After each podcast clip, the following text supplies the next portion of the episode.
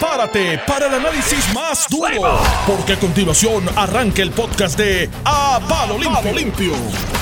Así se están poniendo las navidades a palo limpio con la con lo de si Wanda va, si no va, eh, si Héctor Ferrer, eh, hijo, dijo que Aníbal eh, provocaría la derrota del Partido Popular, Aníbal diciendo que está hablando emocional por la pérdida de su padre, que me chocó un poco cuando Sí. lo, lo escuché Es- es fuerte, una No me lo esperaba. fuerte. Yo pensé que él iba a decir, mira, él, es- él es el hijo del presidente, de un presidente del partido que falleció y yo no voy a entrar en controversias con él. Esa es su percepción, se la respeto y se acabó.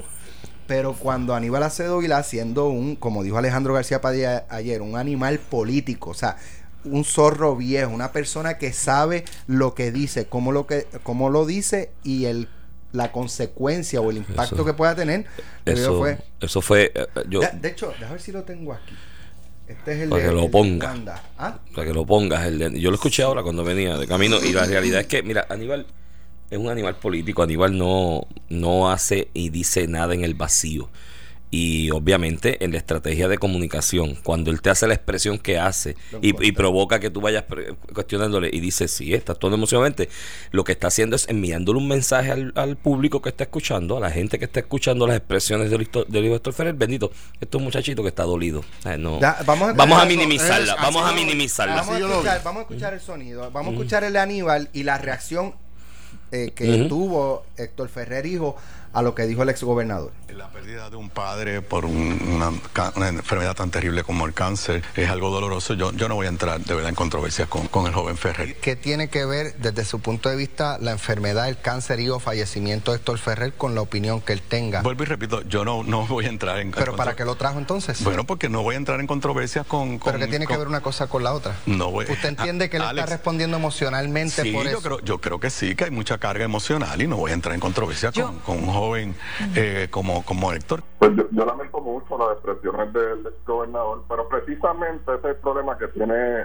Aníbal Acevedo Vilá, que nunca reconoce dónde está el verdadero problema. Aníbal tiene que autoanalizarse y reconocer cuándo es el momento de darle pasos a otros para que puedan aportar. Ya él tuvo su oportunidad y todos conocemos los resultados. La derrota más grande que ha tenido el Partido Popular.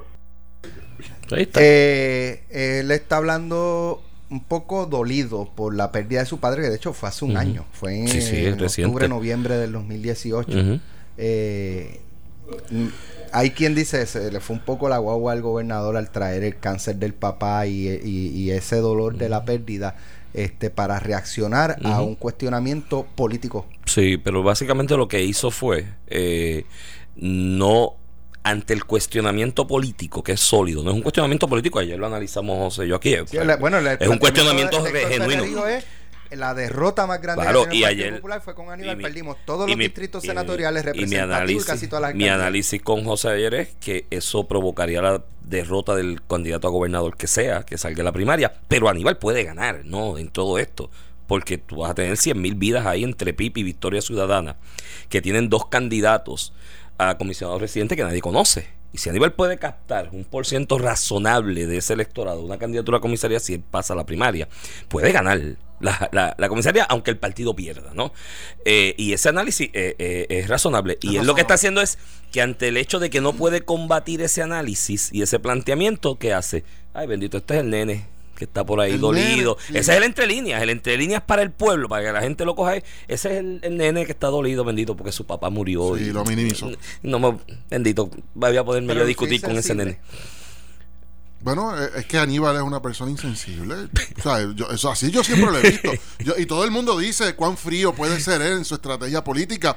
Y a mí me parece que el asset más fuerte y más, eh, más fuerte que Esa frialdad. Es, esa es la frialdad con que él atiende todos los asuntos que le rodean. Y utiliza todo lo que le rodea, todo lo que le rodea para lograr su objetivo. Eh, y, y ayer fue otro ejemplo. Lo que pasa es que como él habla en acertijos, pues, y es muy hábil esquivando las balas, porque mira que tú le tiraste como cuatro balas ahí, y las esquivó a otra persona, hubi- hubiese espatarrado allí. O sea, la verdad no. que muy, fueron muy buenas No, muy preguntas directas tuyas, y aún así, el 70% de las personas que escucharon eso, que no indagan, que no van hacia el pasado automáticamente en su mente, analizar cómo, qué fue lo que hizo, qué es lo que quería decir, pas- él le pas- pas- pasó libre, o sea, le pasó... eh, Pero él, él- él- él- ficha. él- él es un gran comunicador. Eh, ayer, bueno, tengo una botellita de vino apostada con un amigo. Porque él me dice, no, no está muerto, no tiene break de ganar una primaria en el PPD. Yo, ojo, yo vi a Aníbal Acevedo Vila en el 91, las primarias previas a la elección del 92, con los pejuelos esos de fundillo botella, como le dicen en el campo, dicen de otra manera, y la barba y el look de hippie de los 60, sentarse en todos los comités municipales del Partido Popular, tranquilo, a decirle a la gente, yo quiero que voten por mí por tal razón y elaboraba y tiene un dominio de la teoría del discurso, de montar un discurso desde sus bases y llevarle a una conclusión, que la gente quedaba impregnada con él allí. Ah, tiene unas debilidades, perdió en el 2008, los 24 cargos, que aquí en entrevista con, ustedes también dijo, bueno, eso ya lo juzgaron, o sea, yo di esa batalla y lo juzgaron y me absolvieron. En el 2008, eh, y he escuchado gente plantearlo de esta forma, en la asamblea que hubo en el Coliseo de Puerto Rico, entró él un cadáver y salió un rockstar. Un rockstar. Un rockstar. Y, él, y mírate la estrategia. Yo recuerdo ese evento. cantarse soberanista. Rafael Hernández Colón. Y se va a cantar soberanista ahora. Y Rafael, Rafael Hernández Colón tenía los votos en la Junta de Gobierno del PPD en ese momento para desbancarlo. ¿Y qué hace él? Convoca el consejo al coliseo, al choliseo de hecho, abrieron más secciones porque allí fue el Consejo y Tutilimundi del Partido Popular y alrededor del Partido Popular porque un montón de gente que no era popular estaban allí. y parecía un hostal. Supuestamente la asamblea. La asamblea, discúlpame, la asamblea general. habían, más avanzadores que no, que no eran delegados que ah, delegados. Ah, exacto, había más gente que no eran delegados. por conocimiento propio porque mis avanzadores se reían de cómo estaban todos los Y le mató el pollo en la mano a un estratega político como Rafael Hernández Colón. Y tú Rafael tuvo que decir, mira, eso es un chichi, yo no, no, no y había, y había dos posibles candidatos y, cogió y los nombró. Él mató cogió a uno de la mano y lo nombró director del programa de gobierno y al otro portavoz de ese programa de y gobierno. Y a ellos dos no le quedó otro remedio, que estamos hablando de Alejandro y de William eh, Miranda Marín que eran ya estaban hablándose durante todo este proceso que como sustitutos. y él, mató eso y los puso ahí a sonreírse con él. Y, yo estoy viendo por segunda ocasión un documental de la Segunda Guerra Mundial. Y, el de Netflix. Ajá. Brutal. Este, y entonces ahí hay una, hay una parte que cuando eh, Alemania. Eh, luego de todos sus éxitos comienza, es eh, ¿verdad? Intentando entrar a prevalecer sobre Rusia eh, comienzan a, tener unas bajas alemanas. O sea, eran miles y miles los soldados que estaban. Stalingrado, me parece. Yo creo que fue un poco después, creo. Entonces, ¿qué pasa? El, el discurso que se dispara, no Hitler, el, de propaganda, eh, creo que se llamaba, Goebbels. Goebbels. Goebbels. Eh, y, y, el tipo, o sea, vamos para vamos para el matadero y, y, y nos vamos ah, para el matadero y todo el mundo vamos para el matadero. Esa asamblea fue eso. Eso fue eso. Aníbal dijo, vamos para el matadero y todo el mundo vamos para el en un dominio Y, Una asamblea, esa asamblea que tú estás haciendo alusión, bien famosa y bien fotografiada, y este y, y está haciendo alusión a algo que históricamente se conoce en el momento, eh, precisamente en que en que él convence, que es lo mismo, oye, tremenda analogía, cómo él logró convencer victimizando o sea, utilizando la emoción de la gente de Alemania como el, mejor lugar del mundo, los alemanes eran los mejores. Y con el nacionalismo extremo, el nacionalismo extremo de los alemanes, los llevó a que, a que entonces exigieran, a pesar de que tenían unas bajas y estaban perdiendo en todos los frentes de batalla en ese momento, los motivó para, para, un, tener un, nuevo aire en la guerra y que siguieran muriendo alemanes. Eso es así. Y eso mismo fue lo que pasó con el Partido Popular en aquel momento. Que tuvimos, perdóname, que, lo discutíamos ayer Iván y yo, que eso provocó, incluso esa elección, provocó posiblemente el nacimiento, o ahí fue el génesis de los partidos eh, emergentes. Luego eso vino el MUS. Porque aquellas personas que se abstuvieron de votar, que fueron más de ciento y, como 150 mil personas, muchos de ellos no regresaron porque les daba vergüenza que ese partido y sus líderes yo creo que lo único que puede detener ahora mismo a Aníbal Acevedo Vila y ganárselo es la comisión evaluadora de candidatos del PPD. Ay, chico, por favor. Qué, bajo qué argumento pudieran prohibirle. Te voy a dar uno. Técnicamente te, voy a dar uno. Digo, esto yo lo peleé en el tribunal en representación de una persona que aspiró a una alcaldía por el PPD en primaria. Y a él lo descalificaron por atacar públicamente a un. De hecho, lo habíamos hablado el otro día en el ah, estacionamiento. Eh, por atacar públicamente al incumbente de ese municipio que era popular. Y le correligionario. Correligionario. Y la, y, la, y la comisión evaluadora dijo: Esto es. El problema es que de la forma en que Sí, lo pues, hicieron. reglamento- el reglamento establece que la no forma, la, sí, hay un Pero artículo el- 128. Lo que pasa es que de la forma en que lo hizo la comisión evaluadora en ese momento, no le dio el debido proceso de ley. Y por ahí fue que yo lo ataqué y el tribunal me sostuvo y dijo, sí, no, no Ahora, lo, que quieres, lo que tú quieres decir es que si se le aplica el reglamento a nivel Vilá. Bueno, si se lo han aplicado cuando- a otra gente cuando- bajo esa premisa, porque Pero ¿a no? quién Cuando él dijo- atacado directamente con nombre y apellido? Porque la Bueno, le dijo mugre la a- mugre, él, él habló de la estructura del partido, de Bueno, que había no, que pegarle eso- mano a la no, no, él- estructura del No hablo de partido una persona. Él, Junta habló, Gobierno. él habló de- del presidente de Héctor Ferrer y de Por Roberto Prat por los contratos DCI. con DCI. Y fue directo. DCI, DCI, DCI, Y fue, y fue directo ahí a Roberto Y Prat y a Héctor Ferrer. Y después empezó a hablar que había que sacarle a, a quemar ropa. de a de quemar ropa. Mientras le disparaba por el abdomen, le daba palmaditas por la Eso es espalda. así. Y después dijo, pues vamos a sacar la mugre. Y la mugre, él se refería a esa gente. O sea, eh, la realidad es que hay un gran malestar de las personas alrededor de lo que era la administración. Por eso tú ves la- la las expresiones de Charlie Delgado. Charlie Delgado quizás era la persona más cercana a Héctor Ferrer en la gerencia del PPD en ese momento. Así que en ese ataque, Charlie Delgado se sintió aludido de alguna manera. Por eso que tuve la reacción rápido eh, Iván, de Charlie Iván, Delgado en contra de la posibilidad. Donde de- yo no, donde yo no comulgo contigo es en que el Partido Popular vaya a hacer eso. Ah, no, no, no. Por Dios. porque tú estás. en- en No, no, no, no, no. O sea, te estoy diciendo lo que podría, que, que es una que- alternativa claro. de que vaya a pasar. Técnicamente- No, técnicamente existe un nadie, reglamento para hacer nadie- eso. Nadie Pero se va a disparar eso en esa Pero no se lo disparan ya. La entrevista tuya, mano. La entre- Oye, la entrevista tuya lo dice todo. El presidente del partido que tú entrevistaste por la mañana, a Yossi, eh, evitó.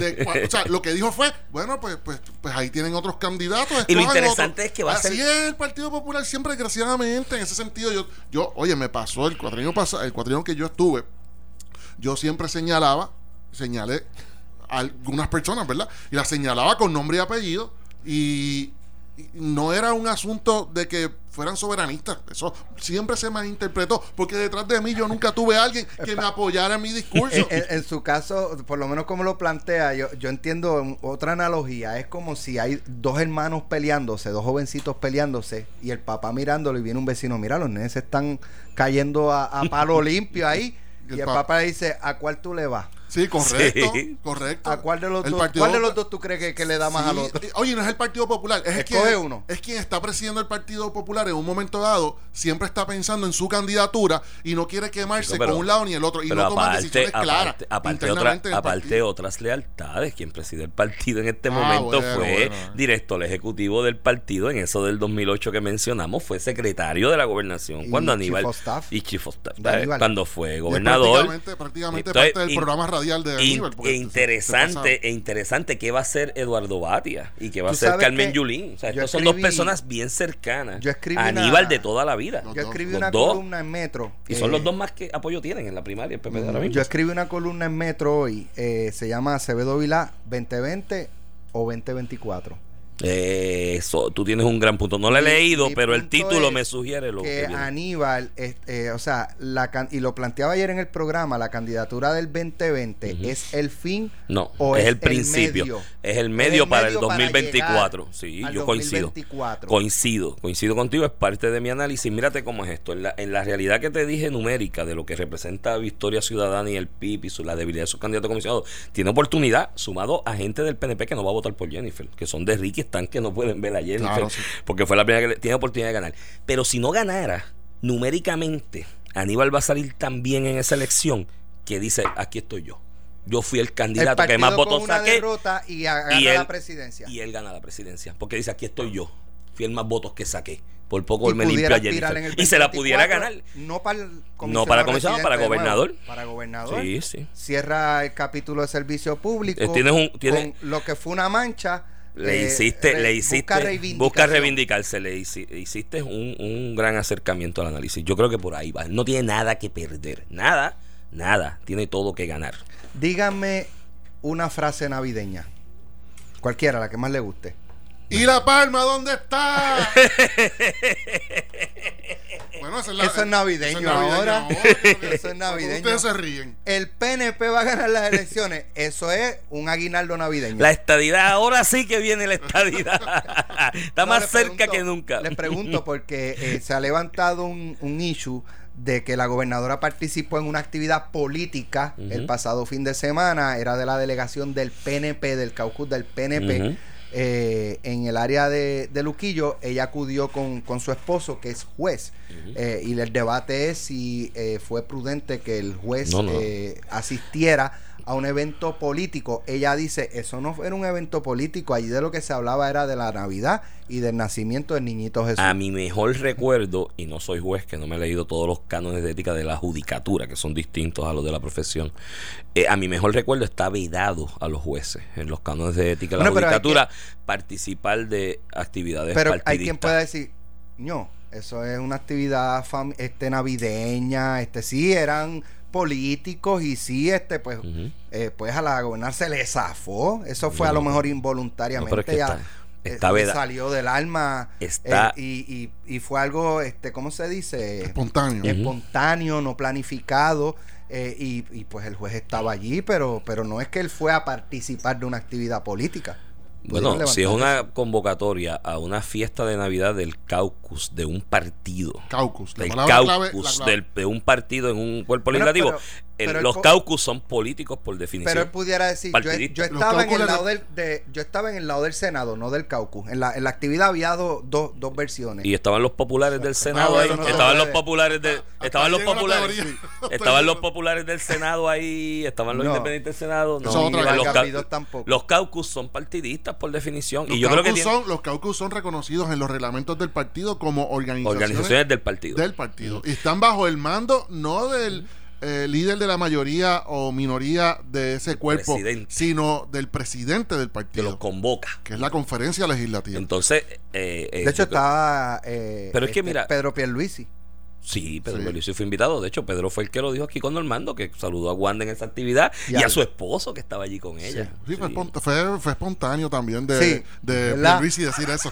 Sí, fue como que pues, estaba, allí su esp- ella y estaba su esposo. Wanda y su esposo. Y lo saludé también, Qué juez. chévere.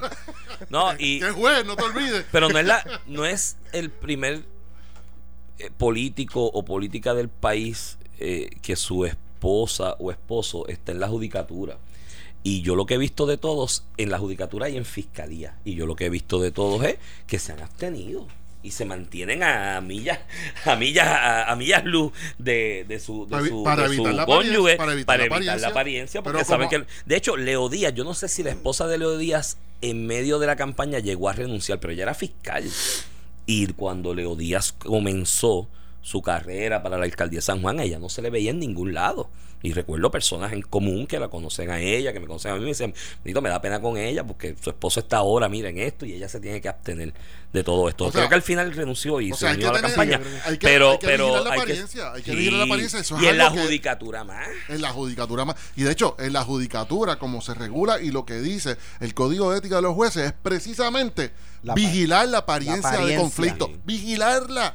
Eso está escrito ahí. Eso no eso es porque yo estoy. nosotros también eso los no es porque- abogados, es claro, pero eso no es porque yo estoy pretendiendo aquí para ganar un argumento. No, no, Él no vigiló la apariencia. claro, sí. Sencillo. Ahora, pero tampoco la vigiló cuando llamó al policía este, a su sala. a su sala con su para- toga. Con su toga. Eso Exacto. estuvo fuerte. Eso estuvo Por eso muy uno ve fuerte. estas cosas de un juez y uno. No, pero peor es, y entonces ahora, No sé. a- ahora entrelaz- rasco la cabeza. entrelazando, Y me dicen que es muy buen entrelazando vaya, temas. Y hago el paréntesis, tienes- me dicen que es muy buen juez. Sí, Ahora- que dicen que es Eh, excelente juez en su sala. Digo, me lo dijo Alejandro García Padilla también, que, que no es que él ha litigado, pero que los comentarios que le han dicho Exacto. es que es muy ¿Qué va a buen hacer? juez. Pero ¿qué va a hacer ahora la administración, la, tri- juez, la juez presidenta del Tribunal Supremo? que a la- que- con, con el esposo de la gobernadora. que- correcto. Ya, que ya, ella estaba pretendiendo aumentar el sueldo de los, hace- los otros días, estaba cabildeando en el Senado para que se aprobara un proyecto de ley para aumentar los, los sueldos. Y no estoy cuestionando que, se, que se- sea necesario o no. Estoy diciendo que entonces que, ahora... que también abre, abre, abre una apariencia de. Una apariencia de, que de uno se pregunta, uno se pregunta ahora qué va a hacer ella, porque si le da un tutazo a la gobernadora, eh, la gobernadora nunca le va a firmar ese proyecto. Si es que ella vuelve con esa iniciativa. Por lo menos eso no ha llegado a ningún lado porque no he leído o he escuchado que se haya levantado una querella, ¿no? Hasta el momento. no, no se ha levantado ninguna querella. si no se ha levantado ninguna pero es que querella. no, pero es que la querella no se tiene que levantar. No tiene que, no es Eh. no tiene que llegar una querella allí. en, en este en estos hechos específicos que acabamos de analizar y hablar yo yo Pero Fue conocimiento presidente general. yo juez presidente del Tribunal Supremo, me jugaría la de no hay una querella, déjame Bueno, pero. que haya una querella. Bueno, claro, para, para, para las gradas. Porque los pues, hechos no están tan claros, ¿no? Eh, es difícil tomar conocimiento eh, desde, el, desde, la, desde el Tribunal Supremo, porque los hechos no están tan claros. Pues, vetamos- Mira- mírate lo que hemos estamos hablando aquí. ¿Dónde está la raya de los Iván, pero, con. Iván, pero para eso es que está la, administra- la Oficina de Administración de Tribunales, que tiene también un una eh, comisión eh, nombrada precisamente para eso, para investigar este tipo de actos. Claro. O sea, yo entiendo que la, la presidenta, que es- pretender que la presidenta del Tribunal Supremo se exprese, ella no es política, o sea, yo no pretendo que ella se exprese, pero de que se comience un proceso para vigilar la credibilidad del tribunal, para vigilarla nada más y comenzar un proceso. De hecho, no es la primera vez que en este cuatrenio que el juez estaría cuestionado en, en esa comisión y evaluado. ¿Te acuerdas que hubo una querella de alguien que presentó que en su que estaban cuestionando? Bueno, en lo del en lo del WhatsApp, Administración de Tribunales comenzó motu propio una una investigación contra el juez que estaba en el, Pues, involucrado en el WhatsApp. Por eso te digo, y oye, y no es que uno pretenda que Y fue bastante concluyente. Sí, no es, no es que uno pretenda que le hagan daño a alguien, es que si, si tú respetas, Es que es- la aquellos vara que la respetan vara sea la- igual para todo el mundo. No, y que si tú quieres vigilar por, el, por la credibilidad,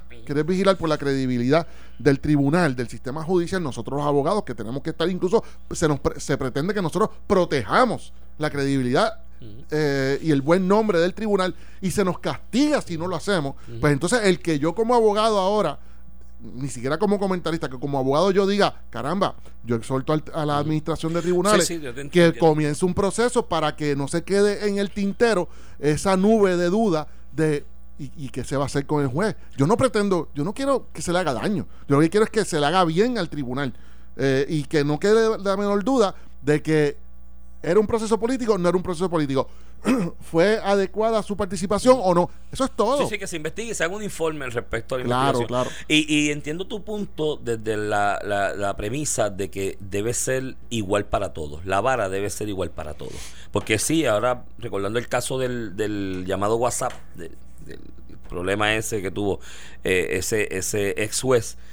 A mi mejor recuerdo no es que alguien fue con una querella a la administración de tribunales, es que con la publicación que se hizo de los mensajes de WhatsApp, la administración de tribunales eh, ordenó una investigación. Y la publicaron en nada, en tiempo récord. Y- en nuevo- dos semanas y fue bastante concluyente. sí, y de nuevo, totalmente razonable. El reglamento provee un proceso escrito, claro.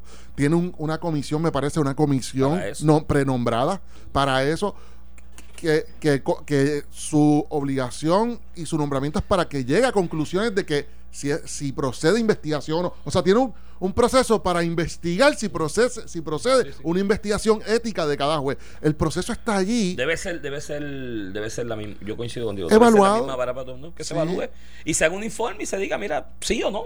Pues. Hubo algo, no hubo nada. Quizás lo que puede haber es un consejo de evitarlo en el futuro. Y Oye, sí, nada más con un consejo de, Sí, sí. oye, mira, eh, mejor para evitar la apariencia. Exacto, Si es un asunto, si huele a política, porque te dijeron que en la lista de invitados todos van a ser Políticos. oye, aunque digan que son senadores, mira, mejor no vaya, mejor no vaya. Oye, y volviendo otra vez para atrás, a mí lo, lo más que me impactó fue la con la tranquilidad que en esa conferencia de prensa que vimos, eh, tu- pudimos ver los visuales y escuchar eh, a la gobernadora con un temple bien fuerte diciendo un embuste, diciendo claramente, no, eso era una, una actividad, eso era una- no era una actividad política, una actividad del Senado. Oye, y ella puede, o sea, tú no me puedes decir a mí que una, una actividad del Senado donde hay populares, independentistas, independientes y PNP, va a venir una persona, particularmente la gobernadora de Puerto Rico, a decir, ¿y la palma dónde está? Pues entonces es una rebulera, porque imagínate, si tú tienes esquiniadito allí a tres populares en minoría y ella coge el micrófono mirando a todos los senadores con cuatro populares ahí y le dice, ¿y la palma dónde y está? pero ¿qué es lo Pero ¿y tuyo? qué es eso, mano? Pues entonces vamos a gritar aquí fuego popular. O sea, eso era una actividad Sí, política. sí. Y si no era una actividad política, ella y los demás la convirtieron En política. en política en ese momento que empezaron a hacer discursos políticos y a avivar la palma. Eso es política. Si no era política, la que- convirtieron en política. Y la convirtió precisamente Y ella. eso, y todo eso que ha pasado en estas últimas 72, ya van por 96 horas. Pero una, una pregunta, ¿ella habrá montado a, entonces al, al esposo en el carro? lo encerró en el carro en lo que ella decía y la palma dónde está. No, no, ¿Sabes? no, él estaba Pues, porque aquí Nada, que estaba diciendo para... Pero Luis dijo que lo, que lo había saludado. Pero, pero yo creo que la, estas últimas 96 horas para la gobernadora, entre lo de José Sánchez Acosta, entre esa actividad, entre la conferencia de prensa ayer también, que lució malísimo cuando dijo, no, no habíamos escuchado los audios, eh, han sido 96 horas bastante detrimentales a cualquier aspiración de ella Sí, sí. a la gobernación, como alguna gente eh, entiende por ahí. No, que no, va a ha sido terrible para Ha ella. sido terrible. Mira, nos vamos a una pausa y va, están escuchando a Iván Rivera y están escuchando, escuchando a José en A Palo En A Limpio. Palo Limpio. 1630. Estás escuchando el podcast de A Palo Limpio de Noti1630. Buenos días de regreso. Esto es A Palo Limpio, Noti 1630 AM, 94.3 FM. Les habla José Báez. Hoy es eh, 12 de diciembre Jueves. de 2019. Jueves. Jueves Y son 12. Las- Jueves 12, correcto. Y son las 8 y 36 de la mañana. Casi Eh, viernes. Esa voz que escuchas es la de Iván Rivera, el licenciado Iván Rivera, que me acompaña. Estamos aquí analizando todo lo que todo, todo lo que nos presentan los medios noticiosos, especialmente Noti1. Mira, este cerramos hablando de si e- fue política o no fue política la actividad esa de Navidad eh, del Senado, que de hecho estaría súper interesante eh, ver eh, ahora que ella le tiró el, yo no sé si lo hizo de forma malintencionada, pero en la en la conferencia de prensa eh, que eh, ella estaba ayer, parece que estaba haciendo, no sé en qué contexto fue, pero estaba rodeado de un montón de personas que le aplaudían todo lo que decían, así que me imagino que sí, sí, sí, sí, sí, era, era ridículo, bendito, ya una, una, una ridiculez brutal eh, de, de esa gente que hace eso, de, de cualquier partido, pero le aplaudían todo, y entonces ella dijo, ah, de hecho, aquí hay senadores, y si no es problema con ellos, pregúntenle a ellos o pregúntenle al presidente del Senado, a Rivera Chats, para que les confirme. Lo tiró al medio. Tú sabes una cosa que no he visto que estén discutiendo, es que en la legislatura, tú sabrás, en muchas ocasiones este tipo de fiestas las financian, aunque es del cálculo, las financian Con con, fondos fondos, del públicos, cuerpo. adornándola como si fuera del Senado o de la. Cámara. Hay que ver si esa se pagó Sí. con fondos del Es Senado. correcto, porque si ella dijo abiertamente ante toda la prensa del país, pregúntenle a él, es porque ella sabe que Rivera Chats no tiene de otra que justificar que fue con fondos públicos porque era del Senado.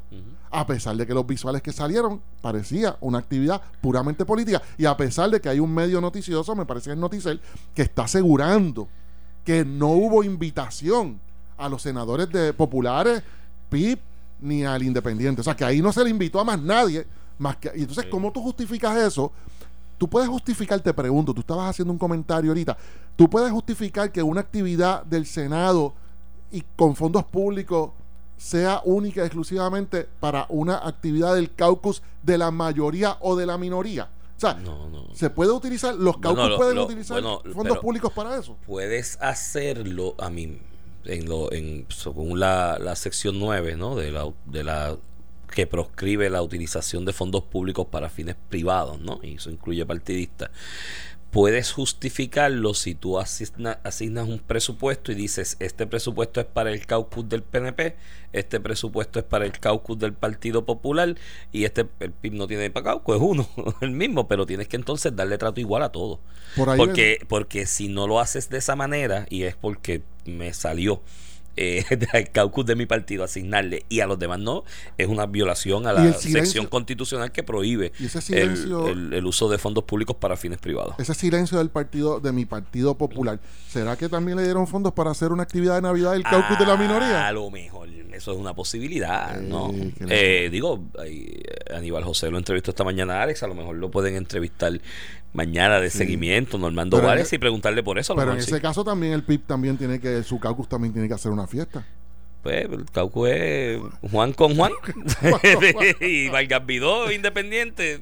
Eh, Bueno, anyway, otra cosa que me llamó la atención de esa actividad, que ella muy, de forma bien aguerrida, bien aguerrida, que parecía ya tipo político eh, caudillista, porque tú sabes que aquí todo el mundo se cree que tiene que ser caudillista eh, y poner los de estos en la mesa, tú sabes, eh, para demostrarse fuerte. Eh, ella de momento se puso bien fuerte dijo, con mi familia, a mi familia siempre la traen, ya estamos acostumbrados, como victimizándose, pero con actitud eh, de que su familia la traen. Y cuando yo escuchaba, yo decía, pero es que nadie ha traído la familia. La familia la trajo ella.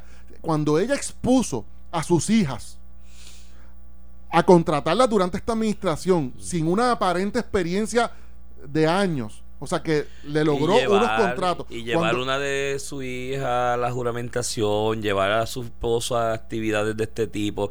A mí eso. No, por eso, que Eh, yo quería mencionar rapidito sí, sí. cómo ella ha expuesto, porque nadie ha traído a ningún familiar sin razón. Ella trae a sus hijas eh, y las expone, en, eh, le dio unos contratos, o sea, consi- se consiguieron unos contratos, la expuso. Ella ha expuesto al esposo, el esposo se expuso también en un momento dado cuando se permitió el esposo, siendo juez en su sala, eh, ponerse en comunicación con un testigo, un potencial testigo de un caso criminal de una regla 6 a la cual estaba expuesta la la gobernadora, anteriormente secretaria de Justicia. Te estoy dando ya dos incidentes. Tercer incidente, ella dijo que ella no iba a inmiscuirse, que se iba a inhibir de la investigación del, del escalamiento en la casa de su hija, y entonces se reunía con la jefa de fiscales y con los fiscales encargados del caso para discutir el caso. O sea, y yo sigo por ahí hablando, y entonces tú no dices, pues, eh, pues es que nadie lo ha traído, pues esos son asuntos que nos conciernen y nos atañen a todos los constituyentes y contribuyentes, porque se trata de asunto público. Entonces, a mí quién me puede decir que yo no puedo no puedo traer eso a colación, pues si a las hijas se le está pagando con fondos públicos. El esposo es juez en el sistema judicial en el que del que es parte de lo, del, del- del servicio que organismo nos, público. del o sea, público. anyway, ese es mi comentario en cuanto a eso. Yo creo que Yo- no tiene, ella no puede quejarse de eso. No. Ella se a mí, a mí me, me recuerda ese comentario, eh, un debate en creo que 2004 de Jorge Santini y Eduardo Batia para la alcaldía de San Juan, que en, en esos días previos al debate eh, salió a relucir unas condiciones precarias del Hospital Municipal de San Juan, el que queda ahí en las facilidades de centro médico, y muertes incluso por eh, negligencias y mal manejo del hospital.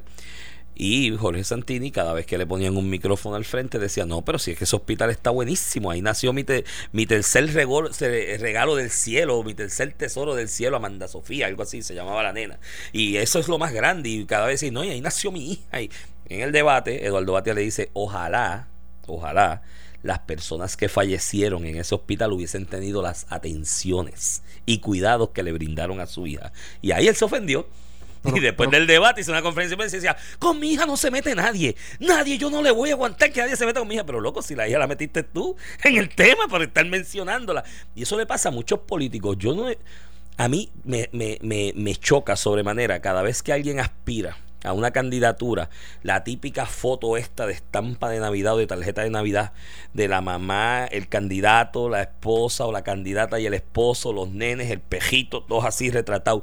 Mire, mi hermano en payama. Mire, a mí no me importa la familia del que va a correr.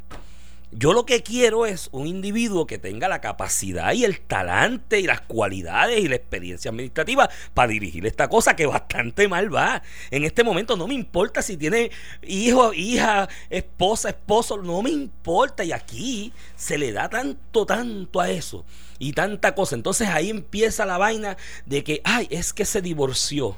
Ay, es que una vez estuvo casado o casada y fue infiel y se divorció. No puede ser gobernador o gobernadora, o no puede ser senador. Yo no quiero que el tipo o la tipa se case conmigo. Esos son Yo quiero que se, sea- de los 50. por eso, pero todavía en Puerto Rico, Sí, eso correcto, prevalece todos los días. sí. O sea, yo recuerdo en, en España, con el tiempo que yo residí en Madrid, como estudiante, un candidato a un puesto electivo, que le sacaron un asunto de que era mujeriego, que había tenido qué sé yo cuántas amantes, y el tipo se paró allí y dijo, yo me estoy postulando aquí para aconsejar de no sé qué rayos era lo que le estaba corriendo. No me estoy postulando para acostarme con nadie. Así que lo que yo haga en mi cama, ese es mi problema. Vamos a hablar de las cosas públicas. Y mató el Ichu.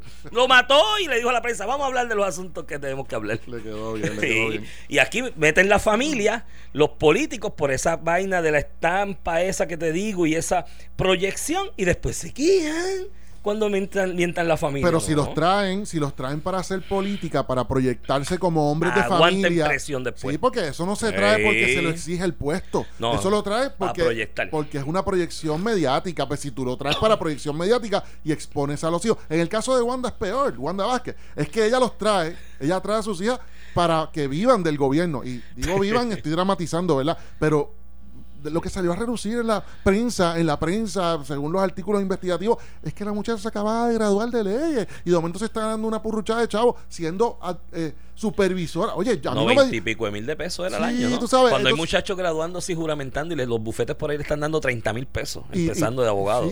oye, pasamos todos por eso. Yo fui asociado en la milla de oro y, y tuve que moler el vidrio y después entonces uno brincaba a Junior.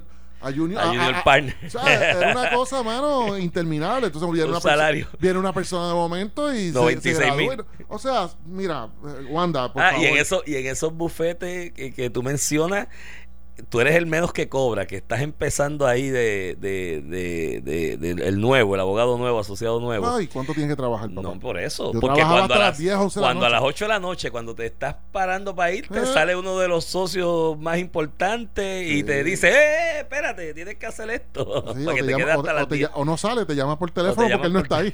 Él está dándose unos palos en algún lado. Quédate Pero- hasta las 10 ahí que vas a hacer. Si se ganan 30 y pico de mil de pesos. Entonces, va, eh, no, esta no. 96 sale a las 5. Correcto. A las 5 menos Así cuarto. que Wanda, por favor, ¿sabes? Si, si la ya- familia tuya se trae a colación, nunca se ha traído la familia de Wanda Vázquez Oye. para hablar mal en su carácter personal. Yo- Es para hablar de asuntos gubernamentales, porque están envueltos, han estado envueltos en, en as- en asuntos cuestionables a nivel gubernamental con fondos públicos. O sea, ¿tú tú has escuchado algún chisme que tiene que ver con la familia de ellos en su carácter personal? ¿Le han criticado alguna estupidez que tenga que ver con una nimiedad, que tenga que ver con asuntos personales? Nada. Hasta el yerno lo tenía contratado, hasta el yerno contrató ella. Mira, Ella expuso a eso todo el sí, mundo. sí. Y, oye, y yo, yo nunca, jamás en la vida osaré postularme para nada. Pero si yo tuviera, fuese gobernador, fuese senador, mire, mi hermano, yo le tendría proscrito a mis hijos que se acerquen a un contrato del gobierno, que se vayan a trabajar a la empresa privada y echen para adelante. Así pasó en mi el casa, así pasó en mi casa con mi Como padre. todo el mundo. Así pasó en mi casa con mi padre, hermano, así mismo pasó. así Sí, pero tu papá era otra cosa, era otra O sea, estirpe de, era otra estirpe de, de él no era. Inviting, él no era, Sí. él no nos invitaba ni con ni, ni por mera casualidad a participar de absolutamente nada, ni siquiera del partido para decirte Sí, más. sí, sí. Pero anyway, y tú estuviste en la juventud y tú no me conociste a mí No, nunca, en el proceso político. Nunca. Y eso me Ok, mira, lo, lo último que quiero en los últimos minutos, mano, porque esto está esto está Caliente, brutal, hermano. Esto está brutal, de verdad. Esto, esto me amerita eh, una explicación eh, concienzuda, clara, específica, hoy, a más tardar, de la alcaldesa de San Juan. Que ella haya permitido. Acuérdate que ella se proyectó en cuanto al Parque Luis Muñoz Marín, fue la punta de lanza en la primera elección de ella y la segunda y en la segunda elección también fue punta de lanza. Ella movió su oficina para convertirse en la gerente de obra del Parque Luis Muñoz Marín que Estaba estaba por allí, cerrado estaba por allí en el carrito de golf. tenía oficina allí, estaba en el carrito de golf y se aseguró de que la prensa del país la viera a ella haciendo su micromanagement, que ella era loca, este, regañando al que estaba deshiervando los cerquillos. Sí. Tú sabes, para proyectarse como que ella O al, dominaba. o al pobre, o al pobre señor chofer que se quedó dormido en el carro. Correcto, No, ella, ella se proyectó así. O no se proyectó así. todo el tiempo. Y de momento ahora. Ella sabía todo lo que pasaba. todo, hasta el cerquillo. Si el cerquillo era de una pulgada o de media pulgada. Y después le decía, si no le gusta como es, váyase a otro jardín a plantar su flor. Así, Así, bro. decía. Pues entonces, tú la tienes ahora con un mosaico, una obra grandísima, un mosaico que tiene las iniciales de Oscar López Rivera.